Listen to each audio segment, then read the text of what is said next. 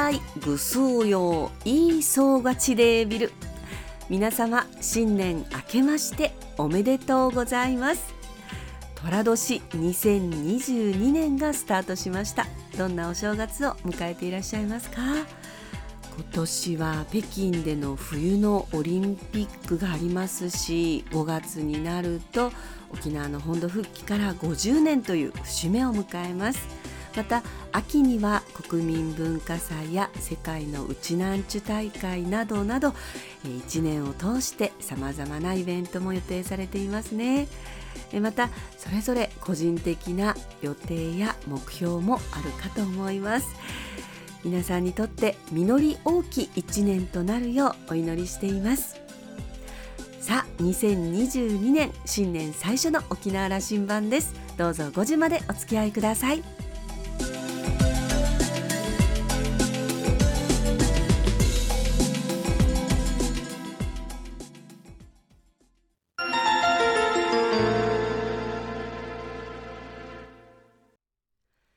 那覇空港のどこかにあると噂のコーラルラウンジ。今週はラウンジ常連客で沖縄大学地域研究所特別研究員の島田克也さんと私富田恵の新春対談をお送りします。復帰50年を迎える今年2022年。年の初めに今年1年を展望しました。キーワードは節目。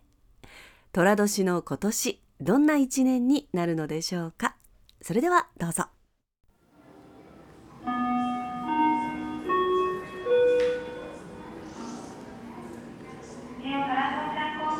明けましておめでとうございます。明けましておめでとうございます。2022年年が明けました。復帰50年の年がいよいよ来ましたか。そうですね。5月15日ですよ沖縄羅針盤はずっとこの年のことを意識して番組を続けてたというそんな気持ちでいたんですけどめぐみさんもそうな感じありました、そうですね。まあいろいろ沖縄ってね節目が多いので、うん、あのいろいろあの、まあ、湯替わりを何回も経験してきた沖縄としては、うん、まあ、琉球王国時代から何年とかあの薩摩侵攻から何年とか、うん、あのこういうまあ復帰の時も節目節目があります。でもやっぱりあの私自身が実は早生まれ復帰っ子っていうこともあっていろんな節目の中でもこの復帰50年っていうのは結構自分的には大きな節目の一つですね。早生まれ復帰っ子、はい、だからみんなで復帰の年の世代でいろんな議論をした、うん、なんかやっぱりあれですよね。同窓会があったりとか、うん盛んですよねその世代の人たちはね。ねとあとあんまり私参加できてないんですけど結構異業種の皆さんが、うん、あの復帰っ子とかその早生まれ復帰っ子で集まっていろいろとこうイベントされてたりもしてるみたいで、うん、まあ、あのいろんな業種の方がこのやっぱり50年を意識して動いてますね。政財界その文化含めあのやっぱり活躍している人たち多い感じがしますよね。そうですね。あとまあやっぱり言いやすいですよね。言葉がその復帰っ子とか早生まれ復帰っ子とかってやっぱりキーワードで本当にその年を表す人間なので こうなんかい自分からも言いたくなりますよね、うん、どこかでそういう意識もつまり沖縄の節目だとかあの少し沖縄を背負うだとかそんな意識もあるんじゃないんですか、いやそんな そんなそこまで背負えるほどの広い背中ではないのでたまたまその年だったわけなのに でも、うん、あのまあやっぱりあの沖縄にとっても本当に50年っていうのが激動の50年だったと思うので、うん、それその沖縄の歴史とともに生きてきたっていうことはやっぱりまああの、まあ、復帰っ子としてあの嬉しいことでもありますね、この2022年迎えることは。それから11歳ぐらいあの先輩である私たちの世代からすると、うん、あの1972年5月15日の雨の日、うん、小学校5年生でしたけどね。覚えてます？覚えてますね、うん、記憶していて学校で普通に授業を受けましたけども学校の先生がやっぱその授業をしてくれて、あのよく言われてますけどね。あの教育委員会から記念の下敷きをもらってあのうちに帰ったという。で父親母親がなんかこうかしこまっていたという記憶があると。うん下敷きはなんかしばらく持ってました。使ってました？間違ってたらどうしよう。そんな記憶があるんだけど ペンだった。あのあのはい使ってましたよ。うん。でもそういうそのまあ私は本当にまあ早生まれ復帰っ子なのでまだ生まれてないと。でも島田さんみたいにその少し子どもの頃の記憶がある方もいらっしゃれば、うん、もっとあのご年配の皆さんだと本当にもう真っ只中でいろんなことをその湯変わりを記憶されていらっしゃる方々って結構この2022年5月15日いろんな思いで迎えられるんじゃないかなと思います、ね、そうでしょう。大事な年ですよ、あの大事なあの節目ですよね沖縄にとっては。うん、あ27年間の、うん、アメリカの統治を県民の多くの県民の願いを背負ってというか、うん、あのその日が迎え入れて、うん、まああの雨が降って、うん、えー、それが辛い日だというふうな意識の方々も多かったわけだけども、でもやっぱり日本国憲法の中にまた戻ることができてね、うん。大事な日としてこれからもずっとこう語り継がれるんじゃないでしょうか、うん、それから50年になったわけね。そうですよね。いやあの私小さい頃によく父親から聞かされていたのがそのまあ給料がねドルの時代もあるわけですよ、うん、我が家はね。でその給料がドルの時代に例えば冷蔵庫を買っただとかテレビを買っただとかでそれをまあしばらく使っていてでこういろんなものがこれはね円になってから買った電化製品だみたいなことをね 小さい頃はね言われてましたよ。そうですかあの、うん、ドルから円に変わることで、うん、ドルはすごく紙幣としてこれがこうまあ、お金という感じがしたけども、うん、円になってちょっとおもちゃみたいというふうな話にはなっていましたよね。紙幣が大きくてね。あの円になってから、まあその紙幣だけじゃなくて子供だからこう硬貨を使うわけですよね。あの私はそのやっぱりこの硬貨がやっぱりおもちゃみたいに見えたみたいなことも言われましたけど、特に1円とかが軽いとかね、あの大きいしね。そうそうそう。はい。で、まああの時代は。そのこれインフレを迎えてたんでね、やっぱドルで買えたものが円になると、うん、買えなくなってきたどんどん物価が上がっていって、ドルだったら買えたのに買えなくなっていくという頃を過ごす、うん、そして逆に言うとあの頃に買った借金して買った家は円になるとすごく払いやすくなったという頃とかを過ごした70年代のはずですね。50年か。そうですよ。今年はどういう節目を迎えようというふうになりそうなんですか？富田恵さんは。そうですね。個人的にはあのまあこうしてラジオでのおしゃべりのお仕事とともに私は舞台業というのをやってまして、うん、えー、っとまあ、ラジオは私16の高校2年生で始めたのでだいぶもうあの 長くやってるんですけど実は舞台のキャリアは私は遅くて24歳で舞台の世界に足を踏み入れてるんですね。だから舞台業を始めて、まあ、25年の節目であると。うん、で実は今年の秋にえー、沖縄で初めての国民文化祭というのが開催がありましてこれあの各都道府県持ち回りであのやっているもので昨年はあの和歌山での開催だったんですけれども沖縄が今年日本復帰50周年記念ということもあって、えー、第37回国民文化祭と第22回全国障害者芸術文化祭というのが沖縄で開催されるんですがその、えっと、開会式の演出を仰せつかりまして。おいやあの国民文化祭ね、えーはい、要するに国民文化祭ですよね。ね。これは、はい、あの国体と言われる体育文化祭。これは多くの人に知られてて、これは国体と、それと並ぶその文化の部分ということでの国として大きな国民イベントですよね。そね。何、それの舞台演出のご指名が来た、開会式のあの、まあ、早生まれ復帰っ子っていうのが 関係してるのかどうかわからないですけどあの仰せつかりましてそれをまああの私が演出なんですけどまあでもあのいろんな沖縄のさまざまな分野の方々のお知恵とともに、うん、まあ、一緒にチームで、えー、演出を担っていくというような形になってまして、まあ、とにかく今年はこの国民文化祭の開会式の演出というのに私はもうあの全力投球という感じの1年になるんじゃないかなと思います。そうでしょうすごい、はいオファーをいただきましたね。なんかあの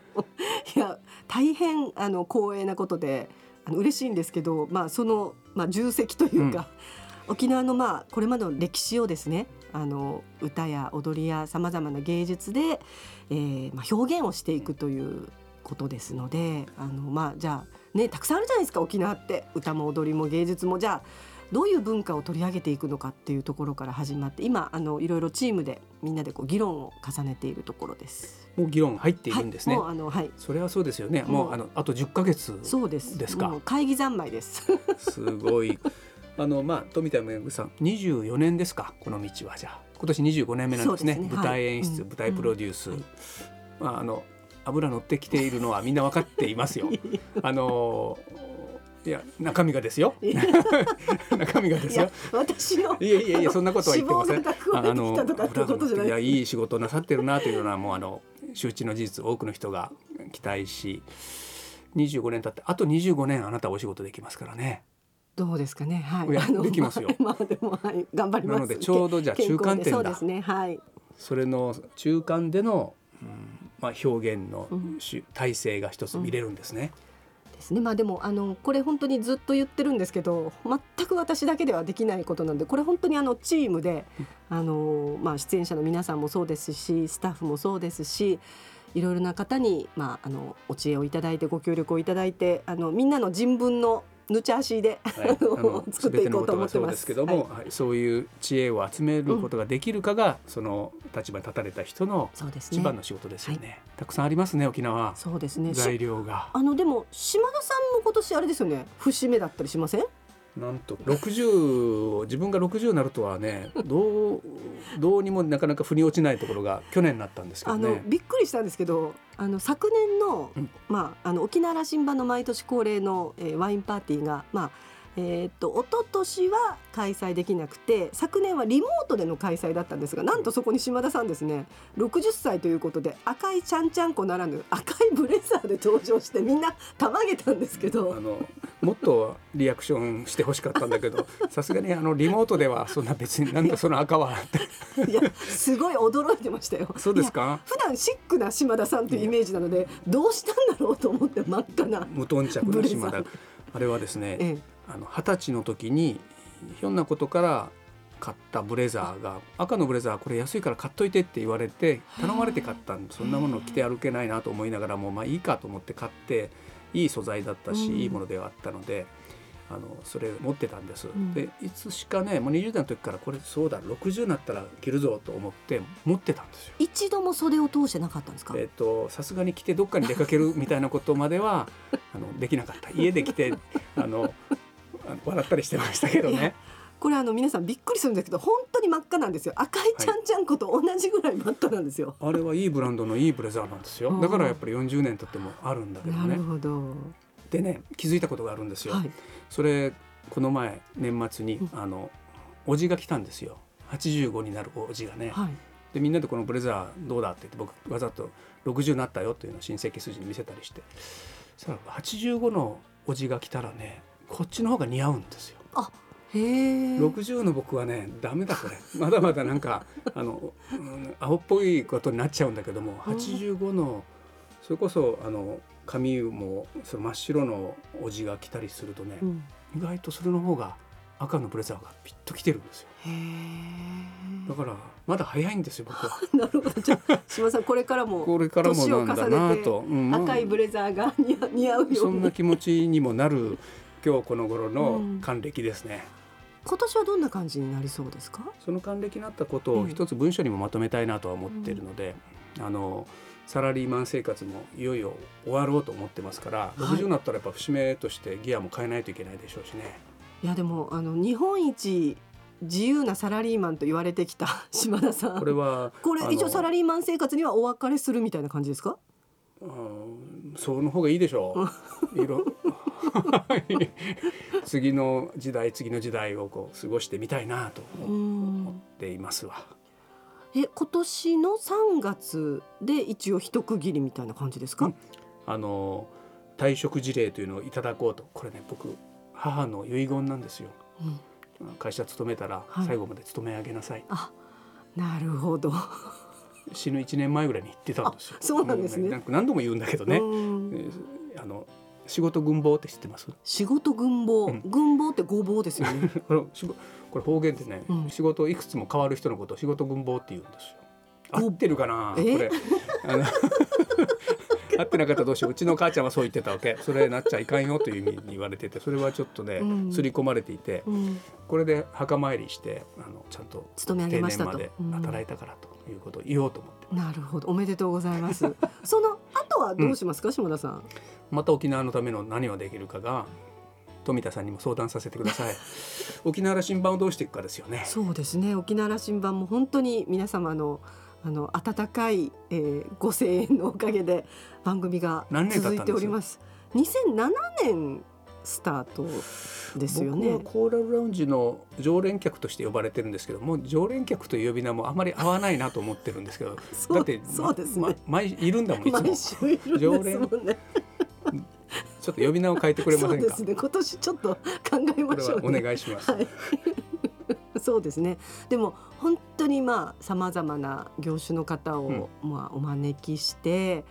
今年はどんな感じの皆さんを復帰50年ですからね、うん、やっぱりこれからの50年のことを語り合ってみるというコーラルラウンジにしていきたいんですけども、うん、今年はやっぱ政治の年なんですよ。そうです。選挙イヤーでもありますね。9月の知事選挙を、まあ、頂点にそこまでにね、市長選挙や参議院選挙い。くつもやっぱりリーダー選びということにおいては、このコーラルラウンジでご本人たちも来るかもしれませんしあの関係する皆さんの議論があるんだろうというふうに思ってます。はい、節目の年の沖縄なんですけどやっぱりそれぞれの時代にどういうリーダーがいらっしゃるかによってやっぱり舵取りによって沖縄変わりますもんね。それはそうだと思いますね。あの大国にばっかりに翻弄されててはいけませんよね富田さん、うん、そうですね。富田さんがい。つも胸としていることですよね。ね、はい。あのやっぱり自分たちの足で立つということとあの沖縄羅針盤じゃないですけど、うん、進路は向かう先は自分たちで決めたいなと思いますね。うん、いろいろ邪魔は入るかもしれないけども、うん、やっていきましょうかね。ねあの沖縄羅針盤はそういう意味でもあのキーワードがここに出てきて指針が出てくるみたいなことが、うん、まあラジオの中で、あのこれからも続けていければなと。はい思っております。思っております。はい。えっと島田さん、じゃああの今年一年の抱負をぜひよろしくお願いいたします。富田さんから聞きたいな。あ、私からですか？はい、はい、あのそうですね。旅にも出るんですよね。そうですね。はい。あの二つ。これは共通の話題で、ではい、あの旅の話題も出しながら抱負ね。うん、はい。えっと私二つありまして、一つはやっぱりこの秋の国民文化祭に向けて、えー、まあしっかりとそのまあ沖縄のこれまで歩んできた皆さんの声をお届けする機会だろうなということを思いますのでなんかこう誰か突出したあのなんかヒーローみたいな人をこう出して語るということではなくて、うん、それぞれの時代に生きてきた沖縄の民の声を歌や踊りやさまざまな表現でやっていきたいというこの国民文化祭の開会式の演出に、えー、みんなの力を借りて臨みたいというのが一つ。もう一つは私2年以上海外旅行に出てないんですよ。うんでねもう本当に旅に出たいというのがもううずうずしてまして、ね、でもうしょうがないんでこの間あの国内線なんですけど、うん、国際線機材にわざわざ乗りまして 国際線機材のクラス J でちょっとだけ海外旅行気分を味わったんですけど今年は本物の旅に出ようと思って時々 JAL がそういう便に当たる場合があるんでしょ？そうなんですよね。当たったのね。当たったんです。でも今年こそはあの、うん、ぜひ、えー、まあコロナも収束してえー、新しい海外旅行の、まあ、形みたいなのをこれから見つけていきたいなと思ってます。はい、島田さんどうぞ。素晴らしい抱負だな。あの僕大したことないですよ。六十もなったし、あの本の一冊ぐらいを書くかというのは一つね。本が出る？いつ頃ですか？ちょっと意地悪な頑張って書きました。あの5月15日までには書き上げれると思ってますから、はい、読んでください。読んで笑っていただく。あの昨年北中城村観光協会の会長を拝命しましてね、はい、うんと一つモデルを作ってみたいというかあの沖縄観光と。観光というのは沖縄の新しい形ということになろうと思う。ウェルネスという言葉がありますね、うん、ちょうど去年琉球大学のこのテーマで研究なさっている荒川教授来てもらって議論しましたけども、はい、北中城村はウェルネスというもののテーマをこう表現できる空間にしてみたい。ウェルネスの概念には心身心と体も健康になるんだもう一つ地球環境や環境にあの、まあ、健康優しいということがちゃんとそこで、うん、体現されてる。もう一つ社会として健全であるかと、うん、沖縄社会が言論の自由がある風通しがいい民主主義がしっかり根付いて営まれてる。こういうこれも健康のうちなんだという概念、うん、そのそこで生活する人たちのこれウェルネスな生き方ということをそれのこうメッカというところを表現していくことの活動に入っているつもりでちょっと期待してくださいはいわかりました。今年も一年どうぞよろしくお願いします。いい年にしましょう。よろしくどうぞ。年の初めにあたり島田さんと富田の新春対談をお送りしましたがコーラルラウンジには今年も各界の皆様をお迎えして沖縄の羅針盤となるようなそんなお話を伺えればと思っています。どうぞお楽しみに。今週のコーラルラウンジはラウンジ常連客で沖縄大学地域研究所特別研究員の島田克也さんと私富田恵の新春対談をお送りしました。来週のコーラルラウンジには龍谷大学教授の松島康勝さんをお迎えする予定です。どうぞご期待ください。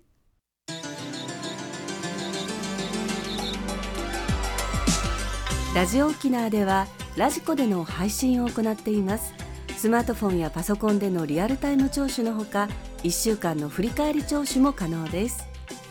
さらに沖縄羅針盤の過去の放送音源はポッドキャストでも配信しています。こちらはラジオ沖縄のホームページからアクセスしていつでもお楽しみいただけます。沖縄羅針盤のホームページでは番組情報の発信のほか私富田恵とコーラルラウンジ常連客の島田克也さんのフェイスブックへもリンクしていますのでお時間のある時にぜひこちらもご覧ください。沖縄羅針盤今週も最後までお付き合いいただきまして一平二平デービル。今年も一年どうぞよろしくお願いいたします。パーソナリティは富田恵でした。それではまた来週。